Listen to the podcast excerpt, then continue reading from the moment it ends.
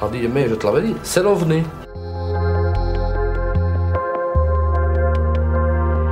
Ça y est. Depuis le 29 novembre, le ciel de la Belgique est parcouru par d'étranges phénomènes. Les descriptions de témoins permettent de dresser un portrait robot de l'engin le plus observé. Il s'agit d'un triangle avec des côtés aplatis ou arrondis, avec de grosses lampes et un gyrophare rouge-orangé au centre, qui peut voler en stationnaire ou bien très lentement. La SOBEPS a petit à petit vu le nombre de témoignages grandir, et elle comprend alors que la situation présente un caractère spécial. La soirée du 11 décembre allait confirmer cette impression et devenir une date clé de cette vague belge. Les jours d'observation se suivent et vont conduire la SOBEPS à organiser une véritable traque pour essayer de voir l'engin. Et quand le phénomène semble se faire le plus discret, c'est pour mieux revenir de manière spectaculaire, comme ce mois de mars 1991. Et c'est parti pour le troisième épisode de ce calendrier de l'OVNI, consacré à la vague belge. Chaque année, des centaines de personnes sont témoins de phénomènes aériens non identifiés. Ces observations les bouleversent et vont jusqu'à changer leur regard sur notre place dans l'univers. L'histoire que vous allez écouter s'est réellement produite. On estime à 1500 le nombre de témoins cette nuit-là. Ces observations ont été surnommées la vague belge. Le terme de vague est utilisé quand il n'y a pas simplement une ou deux observations d'OVNI, mais une multitude d'observations signalées à différents endroits et considérées comme ayant un lien entre elles. Aujourd'hui, dans les dossiers OVNI, la vague belge. Le lendemain du 29 novembre, la SOBEPS reçoit un coup de téléphone du témoin de Verviers, dont nous avions entendu l'histoire dans le premier épisode du podcast Avant la vague. Et ce dernier est tout excité. Savez-vous ce qui s'est passé hier soir? J'ai entendu les gendarmes de peine parler d'observation d'objets volants. Vous devez bien savoir ce qui s'est passé. Dites-le moi. Mais la SOBEPS ne sait encore rien. Le soir du 30 novembre, un reportage est diffusé à la télévision, reportage pour lequel l'avis de la SOBEPS est bien sûr demandé. Le lendemain 1er décembre, un enquêteur de la SOBEPS part donc à Eupen recueillir les témoignages des gendarmes. Et à peine arrivé sur place, il apprend que l'engin a été vu à Bâtisse, ville située à une quinzaine de kilomètres à l'est d'Eupen. Plusieurs observations ont lieu ce jour-là, dont certaines ont été vécues par plusieurs automobilistes simultanément, qui sortent de leur véhicule pour observer le phénomène. La description est quasiment toujours la même, un immense triangle volant très lentement et à très basse altitude. Les observations se poursuivent les jours suivants, obligeant la SOBEPS à mobiliser tous les enquêteurs possibles dès le 3 décembre pour essayer de collecter le maximum d'informations. Mais la soirée du 11 décembre allait dépasser tout ce qui avait été imaginé jusqu'alors. En effet, c'est une intrusion massive d'objets volants non identifiés qui a lieu sur pratiquement tout le territoire belge. Et la qualité, le nombre et la cohérence des témoignages permet de retracer l'itinéraire supposé de certains objets, comme ici, autour de Liège. «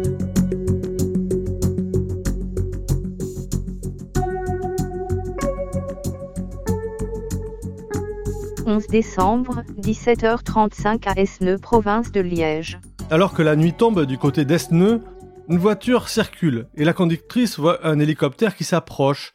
S'approche jusqu'à ce qu'elle constate qu'il ne s'agit pas d'un hélicoptère. Elle ne peut pas s'arrêter pour l'observer, la route est étroite et ce serait dangereux. Elle poursuit donc son chemin et arrive à son domicile. Comme tous les soirs, elle sort promener son chien qui a passé la journée enfermé dans la maison. Alors qu'elle arrive dans les prairies à proximité d'un hameau, l'objet apparaît de nouveau, à la hauteur des arbres et à 800 mètres de la témoin. Il semble énorme et évolue en silence. Elle remarque de gros feux blancs à l'avant et à l'arrière de l'objet. Son chien, qui d'habitude gambade joyeusement dans les prés, reste cette fois près de sa maîtresse. Puis l'ovni s'incline et disparaît en direction du nord-ouest. 11 décembre, 17h45 à Tilf, province de Liège. À 5 km au nord-ouest de la précédente observation, Une jeune fille de 12 ans regarde la télévision. Elle aperçoit quelque chose d'étrange dans le ciel. Elle appelle donc sa grande sœur qui est puricultrice. Elles suivent, des yeux, un grand triangle gris aux angles arrondis avec deux puissants phares projetant une lumière verte dans deux angles, le troisième étant occupé par une lumière rouge. Des petites lumières brillent sur toute la périphérie de l'objet. Il suit la pente d'un terrain, survole les deux témoins, puis poursuit son vol, toujours en direction du nord-ouest. 11 décembre, 17h45 à Trot, province de Liège. À Trot, une réunion de famille a lieu. La mère de famille voit par la fenêtre une étrange lueur. Toutes les personnes présentes sortent alors de la maison et observent une puissante lumière, immobile, en direction de Tilf. Il remarque également devant la maison, en direction du nord, une autre lumière puissante, également immobile de couleur blanche. Avec des jumelles, il remarque que l'objet pulse toutes les secondes et possède des lumières plus faibles de chaque côté. L'engin reste immobile pendant 10 minutes, puis se met à bouger et part à une vitesse fulgurante. Pendant ce temps, la première lumière qu'ils avaient remarquée en direction de Tilf est toujours là, au loin et toujours immobile. Il fait bien froid ce soir-là. Les épouses décident donc de rentrer dans la maison avec les enfants. Mais Monsieur Hu et son père, très intrigués par cette lumière, décident de monter en haut d'une colline pour essayer d'avoir un meilleur point de vue.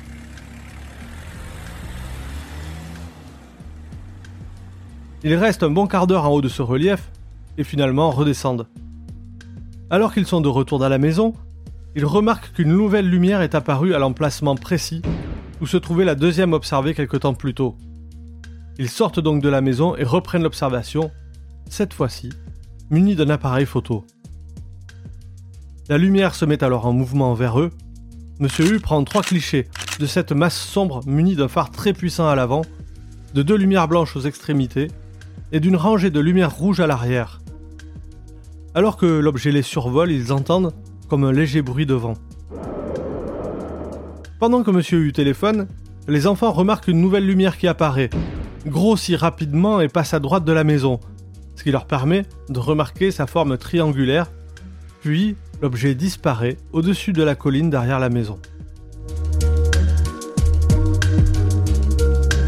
Cette incroyable observation est confirmée en partie par une fermière qui était en contrebas de la maison de Monsieur U.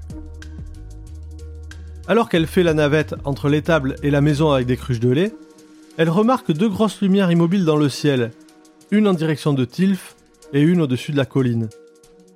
Un peu plus tard, son travail terminé, elle observe le phénomène aux jumelles avec sa fille. La lumière au-dessus de la colline éblouit, pulse, et deux lumières latérales apparaissent invisibles à l'œil nu. Elle remarque le bruit des avions de ligne qui passent. Quant aux objets émettant ces lumières, aucun son n'est audible. Elle rentre chez elle et quand elle ressort, les phénomènes ont disparu. Au cours de cette nuit, plusieurs autres observations vont avoir lieu, toujours dans la même région de Liège, et les témoins observent tous un triangle massif avec trois feux puissants. Vraiment tous? Pas exactement.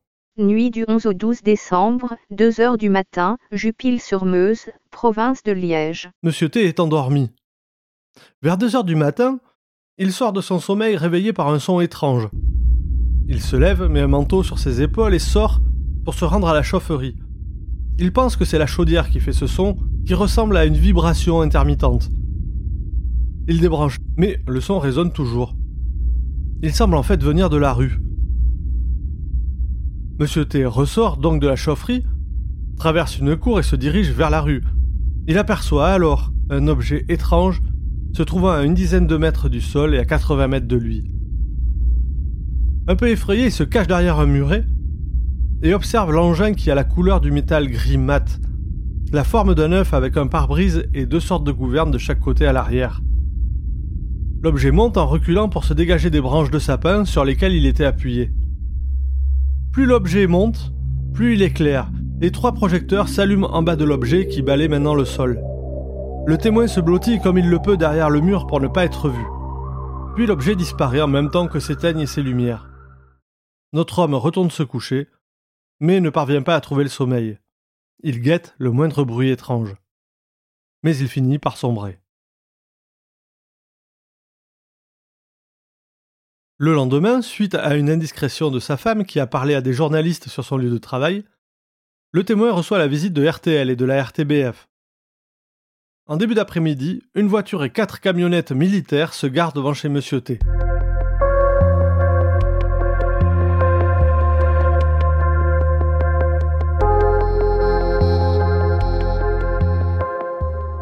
Les soldats descendent des camions et envahissent le pré à la recherche d'indices.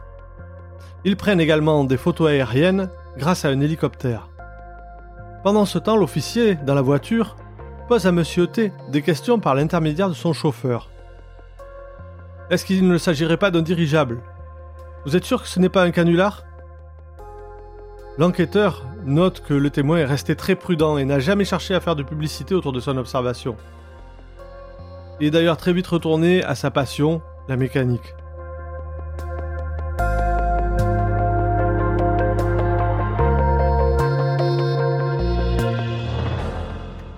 Le déplacement d'un supposé même objet, à peu près dans le même laps de temps et au même endroit, se déroule également et ce même soir dans la province d'Hainaut, de Namur, avec des incursions dans le Luxembourg ou les Pays-Bas.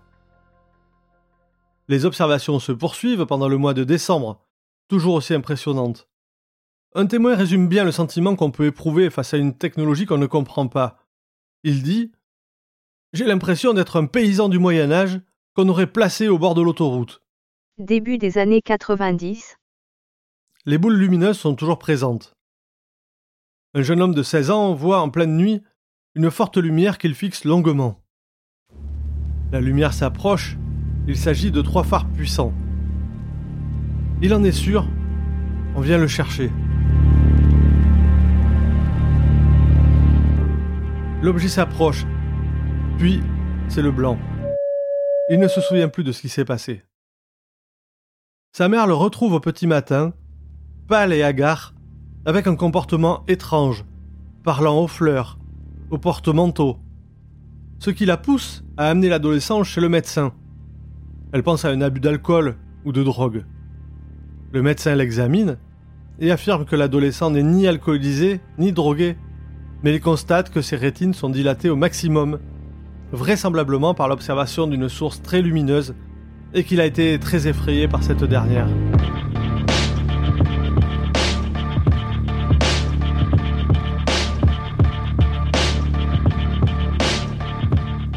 Il y a beaucoup, beaucoup de personnes qui racontent peu ou prou la même histoire d'une rencontre avec un immense triangle qui provoque fascination ou peur panique. Quelques débuts d'explication peu probants sont avancés, il faut faire quelque chose pour comprendre ce qui se passe. La SOBEPS imagine alors un dispositif pour traquer l'OVNI.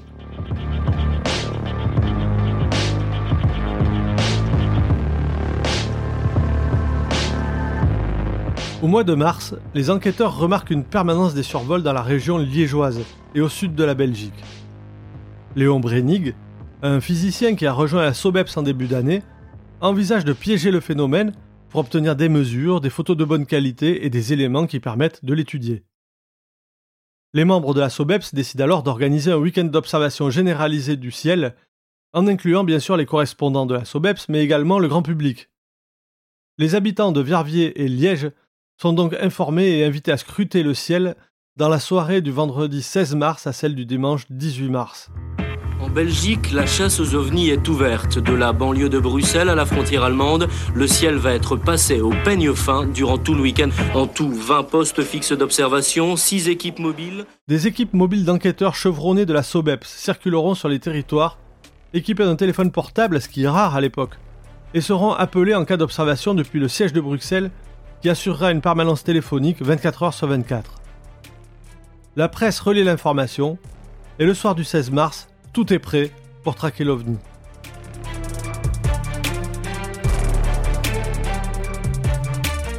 Le vendredi et le samedi, les équipes sont appelées mais ne constatent rien, si ce n'est des passages d'avion. Alors que le week-end se termine et que l'espoir s'amenuise, une équipe dans laquelle se trouvait Léon Brenig aperçoit enfin le fameux objet. Voici ce que ce dernier déclare à la presse. Dimanche vers 20h30, j'ai perçu un objet lumineux arrivant du nord dans ma direction. Il ne ressemblait vraiment pas à un avion ordinaire. À la jumelle et par contraste avec le ciel, j'ai pu observer qu'il s'agissait d'un monobloc de forme triangulaire. Possédant sur sa face inférieure des plaques lumineuses blancs, jaunes et en son centre, une zone lumineuse, circulaire, plutôt rouge variant d'intensité. L'objet se déplaçait lentement. Il avait la taille apparente d'une balle de ping-pong tenue à bout de bras, peut-être un peu plus petit. Il m'est difficile d'estimer sa hauteur, mais s'il avait la taille d'un avion conventionnel, il devait se trouver entre 500 et 1000 mètres du sol. Ce qui m'a rendu perplexe, c'est de l'avoir vu ensuite effectuer un mouvement inhabituel pour un avion, à savoir un tour sur lui-même, pratiquement à 90 degrés en restant sur le même plan. J'étais en voiture. J'ai essayé de le suivre, mais ça n'a pas été possible. J'ai prévenu l'équipe de Stanny Box, qui se trouvait à Flémal à 14 km. Il m'a téléphoné 20 minutes plus tard pour m'annoncer qu'il avait lui aussi vu l'objet, lequel a d'ailleurs pu être photographié plus loin, à Stocké-Saint-Georges par Jean-Luc Momont, qui était équipé d'un appareil avec zoom et film de 400 ASA. Le ciel était étoilé, parfaitement dégagé, sans brume. Il ne peut s'agir d'une projection d'hologramme, sur un nuage par exemple. Ce n'est pas la première fois que l'objet est aperçu du côté de Tiange, Biercé, Stocké. Je suis persuadé que l'objet que j'ai vu avait une consistance matérielle. Il correspond très bien avec les observations faites en novembre. Un avion de type conventionnel doit être absolument exclu. Mais il pourrait s'agir d'un engin expérimental de la force aérienne. Ou alors, c'est ce qu'on appelle un ovni.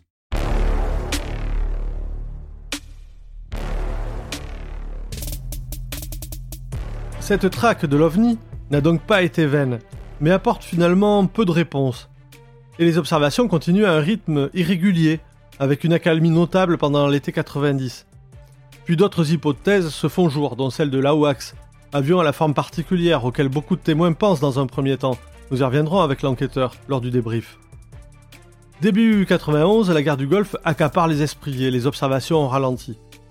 Comme à chaque fois qu'il y a une accalmie dans le ciel belge, les phénomènes reviennent en force et se montrent. Ce soir du 19 mars 91, les lignes téléphoniques de la SOBEPS sont encore une fois prises d'assaut.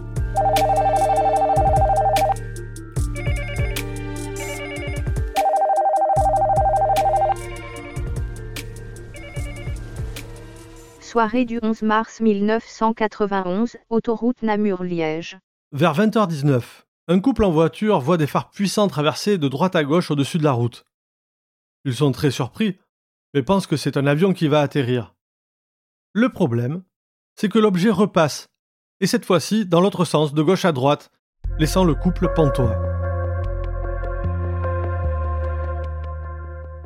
Plusieurs observations par des personnes en voiture ont lieu dans le même temps. Mais une série de témoignages se concentre sur un territoire très restreint autour de Marchin, vaste commune située à 7 km à vol d'oiseau de la centrale nucléaire de Tillan. Soirée du 11 mars 1991, autour de Marchin, temps dégagé, température 10 degrés. Entre 20h et 20h30, Madame S regarde la télé. Mais son regard est gêné par une forte luminosité venant de l'extérieur de la maison. Cette lumière, qui s'inscrit dans la partie basse de sa baie vitrée, se dirige vers sa maison. Bientôt, elle s'élève au-dessus du bâtiment, à moins de 300 mètres de hauteur. Madame S appelle son mari et son fils, qui sont également chez eux. Les trois témoins observent alors un triangle gris mat de grande envergure, avec un feu rouge à chaque sommet. Il amorce un virage court, s'incline, ce qui permet à la famille de voir des rectangles lumineux blancs comme les fenêtres éclairées d'un avion. L'objet s'éloigne avec la pointe avant penchée vers le bas, tellement près du sol que le père imagine que le vaisseau va se cracher. Mais l'engin passe au ras de la colline et s'éloigne. Soirée du 11 mars 1991, entre 20h15 et 20h30, à un kilomètre des précédents témoins. Madame P court vers ses fenêtres. Un sifflement infernal et intense a envahi l'espace. Elle regarde d'où vient ce bruit et voit une immense masse lumineuse qui apparaît en haut de la fenêtre. L'objet vient donc de survoler sa maison à une altitude anormalement basse. Elle pense qu'il s'agit d'un AWACS, avion qu'on observe fréquemment dans la région qui va se cracher. Elle s'attend donc à une explosion et se crispe, mais l'engin reste parfaitement à l'horizontale et amorce un virage pour faire demi-tour à la hauteur d'un arbre situé à 100 mètres de la témoin. À ce moment-là, elle voit la partie ventrale de l'objet qui présente une couronne de lumière. Le mari de Madame P arrive à son tour et voit l'objet s'éloigner ainsi que la voisine qui est alertée par le bruit. Soirée du 11 mars 1991 à 20h40 à 12 km à l'est des précédents témoins. À Fréture, Madame G observe un objet lumineux et allongé, éclairé par quatre phares, de blanc et de rouge. L'engin survole lentement le quartier, décrit une courbe et fait demi-tour. Soirée du 11 mars 1991, vers 20h40 21h sur la route de Grand Marchand. Entre 20h40 et 21h, un couple est en voiture et se dirige vers Grand Marchand avec leurs deux enfants. Le conducteur remarque une lumière qui semble suivre la voiture sur sa gauche, très bas au-dessus d'un champ. Il croit qu'un hélicoptère a pris ses phares en repère et les suit.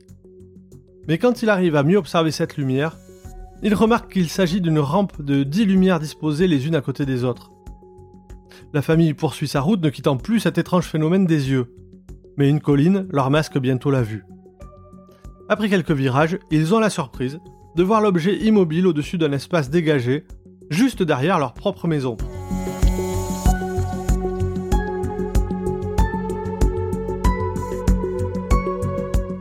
Si la femme voit nettement une forme circulaire, avec un faisceau puissant de lumière au milieu, son mari et ses enfants voient plutôt une forme triangulaire marquée par trois spots rouges avec un autre spot blanc au centre. Voulant l'observer de plus près, ils déposent un des deux enfants à la maison et prennent une route pour se rapprocher de l'objet, mais quand ils arrivent, il n'y a plus rien. Pendant ce temps, le jeune resté à la maison a alerté les voisins, qui voient un triangle avec trois phares blancs et une lumière rouge au centre s'éloigner. Au retour des parents, toute la famille discute un moment sur le pas de la porte, mais après quelques minutes, ils sont surpris par l'apparition d'une nouvelle lumière qui surgit de derrière les maisons, volant à 50 mètres du sol très lentement. Un des enfants dit qu'on aurait pu le suivre à vélo. Et il émet un bruit de planeur quand il passe au-dessus d'eux. Puis il frôle le haut des sapins situés derrière la maison et disparaît. Cette même soirée, vers 23h10, un couple de personnes âgées affirme que leur voiture fut approchée de très près par un triangle noir muni de trois feux blancs et d'un clignotant rouge. L'objet approcha tellement près que Madame B s'affola, persuadée qu'ils allaient être percutés par l'engin. Mais ce dernier s'immobilisa avant cette effrayante issue, pivota tranquillement sur place, lentement, et repartit en sens inverse. Soirée du 11 mars 1991, 20h45 21h, route de Villers-le-Temple. Une vétérinaire revient de faire des visites et arrive à proximité d'un bois. Elle aperçoit alors trois lumières blanches en triangle, à une centaine de mètres de son véhicule. Elle poursuit sa route, accompagnée de l'objet qui semble suivre une ligne à haute tension, en volant à une cinquantaine de mètres du sol. Elle accélère, double l'objet et le perd de vue, pour le retrouver, alors qu'elle arrive près de son domicile, et elle a l'impression que l'objet est situé au-dessus de sa maison. Justement, dans la maison de la vétérinaire se trouve son mari, lui-même vétérinaire, et son enfant de 11 ans, qui se trouve à cet instant dans sa chambre qui donne sur l'arrière et sur le jardin. Un bruit venant de l'extérieur surprend le garçon, d'autant que ce bruit lui fait penser à un feu d'artifice qui se rapproche de plus en plus. Il s'approche donc de la fenêtre et voit un objet sombre, triangulaire, avec trois phares blancs à chaque sommet et une lumière rouge au milieu. Il ouvre alors la fenêtre. L'objet est à 20 mètres de lui et à une trentaine de mètres de hauteur, donc très proche. Les lumières situées sous l'objet illuminent une bonne partie du jardin. L'enfant appelle son père, qui se trouve dans une pièce voisine. Ce dernier arrive rapidement, mais il n'a que le temps de voir les trois lumières qui s'éloignent dans un sifflement sourd. La porte de la maison s'ouvre alors à la volée. C'est la mère qui rentre et qui appelle pour raconter son aventure. L'enfant se précipite vers elle en disant ⁇ Ils m'ont vu Ils m'ont vu !⁇ persuadé que l'objet s'était délibérément arrêté devant sa fenêtre qui était éclairé. Soirée du 11 mars 1991, vers 20h45 à Solière. Une famille de fermiers du côté de Solière voit un grand triangle qui arrive vers eux. Deux phares éclairent vers l'avant, tandis qu'un troisième éclaire le sol de manière si puissante qu'on peut en voir tous les détails. L'objet fait un virage sans se pencher et survole les témoins. Ils précisent alors la forme de l'objet qui est plutôt ovoïde. Et comme ils estiment la hauteur à 15 mètres du sol, on peut penser qu'ils l'ont observé de près. Ils voient la forme s'éloigner ainsi que les phares qui éclairent à l'avant. L'autre projecteur, qui est sous l'objet, projette un cercle de lumière au sol, qui se promène encore sur un muret, puis sur le tas de fumier, puis sur le vieux châtaignier, derrière lequel l'engin disparaît. Alors qu'un ronronnement sourd provoqué par l'ovni résonne encore dans les tables, le fermier prend sa voiture, il doit aller chercher son père. Soirée du 11 mars 1991, vers 20h40 à Ayo. Un important concessionnaire automobile est témoin de ce qui semble être la suite de l'observation des agriculteurs. Alors qu'il est en compagnie de quatre autres personnes, il remarque une lumière étrange d'une vive blancheur qui se dirige vers une balise indiquant un relais hertzien militaire. Les cinq personnes sautent dans une voiture et se dirigent rapidement vers ce relais pour essayer de voir l'objet. Arrivés suffisamment proche de l'OVNI, ils descendent du véhicule. Il est 20h53. Alors que la lumière vient droit sur eux, M. R saisit son caméscope pour filmer la scène. L'objet fait alors un virage puis s'immobilise à 150 mètres des témoins et à une trentaine de mètres de haut. Ils ne peuvent pas voir la structure qui porte ces lumières, mais estiment que ces dernières étaient disposées en forme de V, avec un feu rouge pulsant en dessous. Quand il s'est rapproché du groupe, à une soixantaine de mètres, il s'immobilisa quelques secondes. Tous les témoins sont d'accord pour estimer la taille de l'objet à 50 cm les bras tendus. Il voit alors deux gros phares à l'avant dont un émet deux flashs vifs, obliques vers le champ situé à côté des témoins. Monsieur R déclare aux enquêteurs C'était incroyable. Le champ entier était baigné d'une lumière blanche comme je n'en avais jamais vu. On aurait trouvé une aiguille dans l'herbe. Un de ses compagnons rajoute On aurait vraiment dit qu'il nous voyait. L'objet fait ensuite demi-tour et part dans un faible sifflement en direction de la centrale nucléaire de Tillange. Soirée du 11 mars 1991, vers 20h50, centrale nucléaire de Siange. Près de la centrale, l'agriculteur témoin du passage de l'objet au-dessus de lui est en voiture. Il a laissé sa mère, certainement secouée par son observation, et il est venu chercher son père. Alors qu'il lève la tête, il voit le même objet observé dix minutes auparavant dans la ferme, qui se tient immobile au-dessus des balises rouges, couronnant la cheminée de refroidissement de la centrale de Tillange. Pendant la minute d'observation par les deux hommes depuis la voiture, un phare éclaire la maçonnerie de la centrale et un autre phare émet un rayon à la verticale directement dans la cheminée elle-même. L'objet se met ensuite en mouvement, traverse l'épaisse colonne de vapeur blanche rejetée par la cheminée, puis disparaît dans la nuit.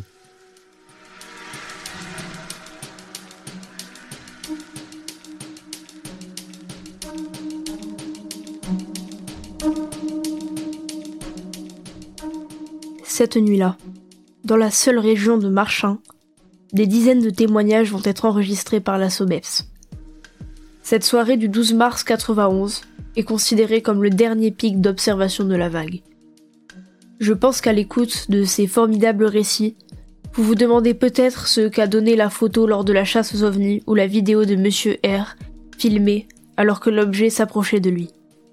Nous reviendrons sur ces photos et vidéos prises pendant la vague belge lors de notre dernier épisode avant le débrief.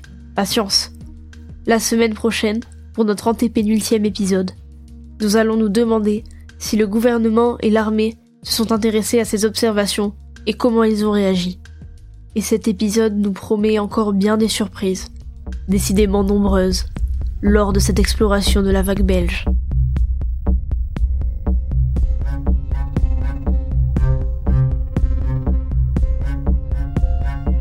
Il y a une très grande concordance dans les récits des témoins quant à la description de l'objet, quant à l'évolution de cet objet, hein, son comportement, sa vitesse, euh, les feux lumineux, enfin toute une série de, détails qui sont vraiment rapportés systématiquement par les témoins interrogés. Donc il y a une très grande cohérence dans les récits euh, qui permet de dire qu'il y a vraiment eu quelque chose qui a survolé cette région depuis plusieurs jours.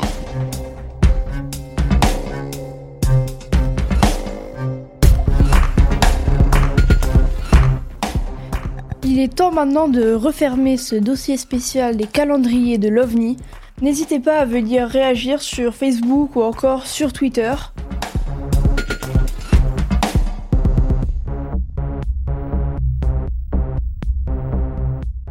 Et n'oubliez pas, même en France, regardez le ciel et gardez l'œil ouvert.